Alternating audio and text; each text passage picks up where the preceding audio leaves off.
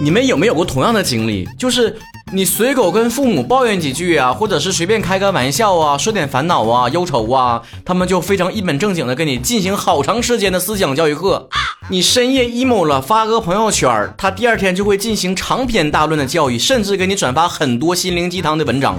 就在我的概念里，我妈可能是有一个什么文库啊，还是什么什么大数据的库啊。你矫情的时候，她有励志的文章；你熬夜点外卖的时候，她有养成的文章，甚至还懂得在音乐上跟我们与时俱进。当我们发生口角争辩的时候，她还会大声的放周杰伦的《听妈妈的话》。总之，我感觉他的心灵鸡汤的储备就好像随时待命的 Siri 一样，你随便跟他说点什么，他能能自动回复。当我说最近真的是没啥意思啊，哎呀，生活都没有什么波澜，我妈就会说世界上只有一种英雄主义，就是在认清生活真相之后依然热爱生活。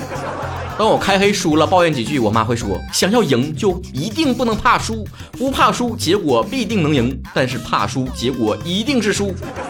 当我心情不好，还要被迫录节目强颜欢笑的时候，我妈就会说：“含泪播种的人一定会含笑收获。”终于在某一个六月的雨天，简称六月雨，我内心 ETC 自动抬杠之心终于觉醒了。我在朋友圈说又下雨了，可是我没有带伞。我妈给我回复：“没有带伞的孩子必须努力奔跑。”我实在受不了了，回复她一句：“难道我就不能淋个雨吗？”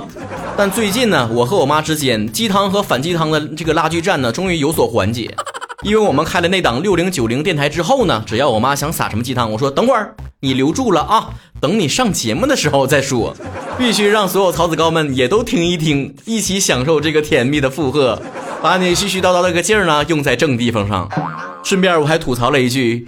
你当初如果把收集心灵鸡汤并全文背诵这股劲儿用在学习上，那我现在好歹出身书香门第，也算是半拉名门之后。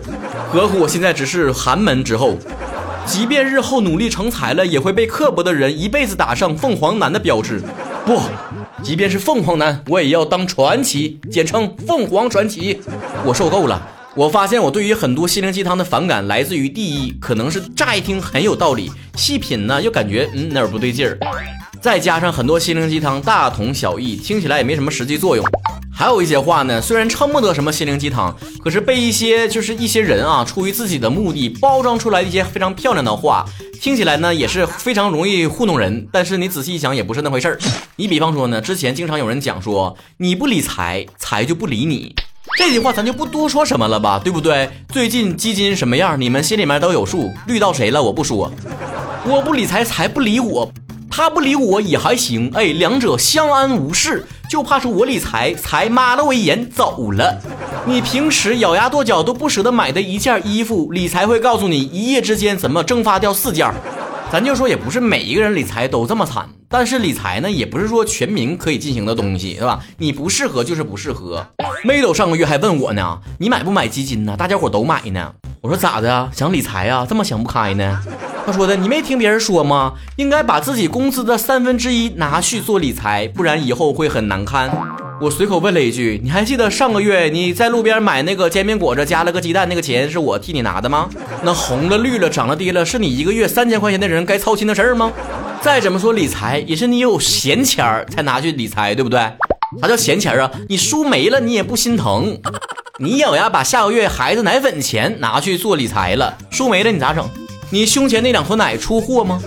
妹豆就说：“我不允许你如此诋毁我。”因为我要做到的就是别人换不掉的、无可替代的自己。你做不到无可替代，那就不要怪别人，那是你自己没用。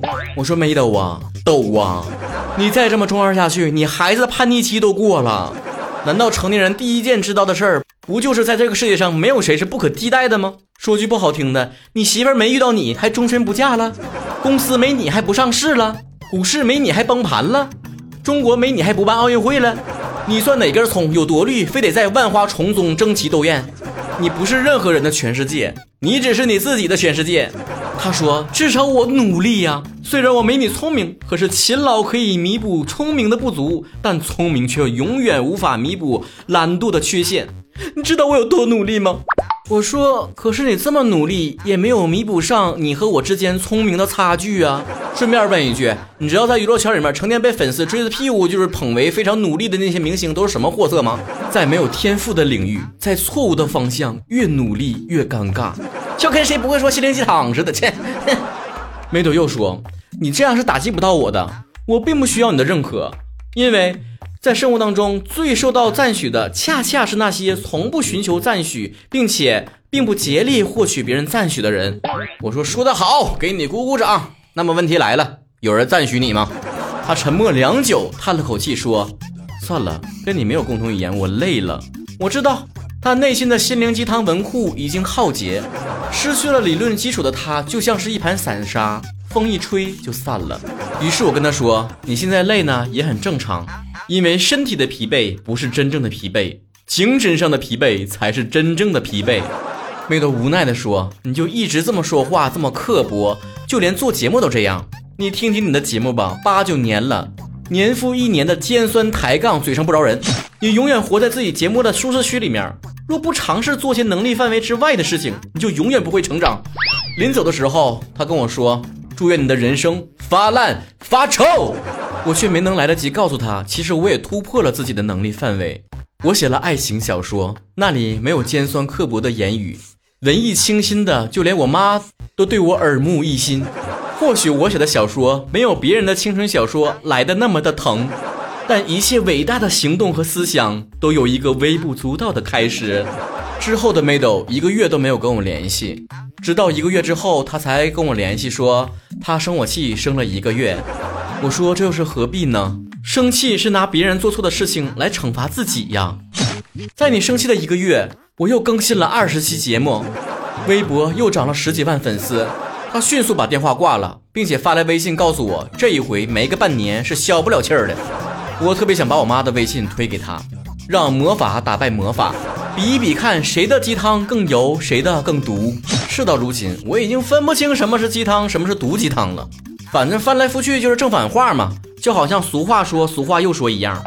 俗话说，兔子不吃窝边草，可俗话又说，近水楼台先得月。俗话说，知无不言，言无不尽，可俗话又说，交浅勿言深。俗话说，人往高处走，可俗话又说，登高跌重。俗话说，万般皆下品，唯有读书高，可俗话又说，百无一用是书生。想了很久，我发现我对心灵鸡汤的反感，或许跟女生们讨厌男生跟她说多喝热水是一样的。万能灵药却没什么卵用，或许对于那一些需要精神鼓励的人还是有用的，毕竟个人体质不同。就好像多喝水，对于那些得肾结石的人还是有非常明显的排石效果的。偶尔对自己进行精神喊话还是非常可以的。谁在中二时期没改过几个这样矫情的个性签名呢？但说到底，很多假大空的心灵鸡汤就是一种对自己的画大饼嘛，催眠自己。就好像人们常说的努力就会有回报却忽视了努力和回报之间还差着多少东西呢？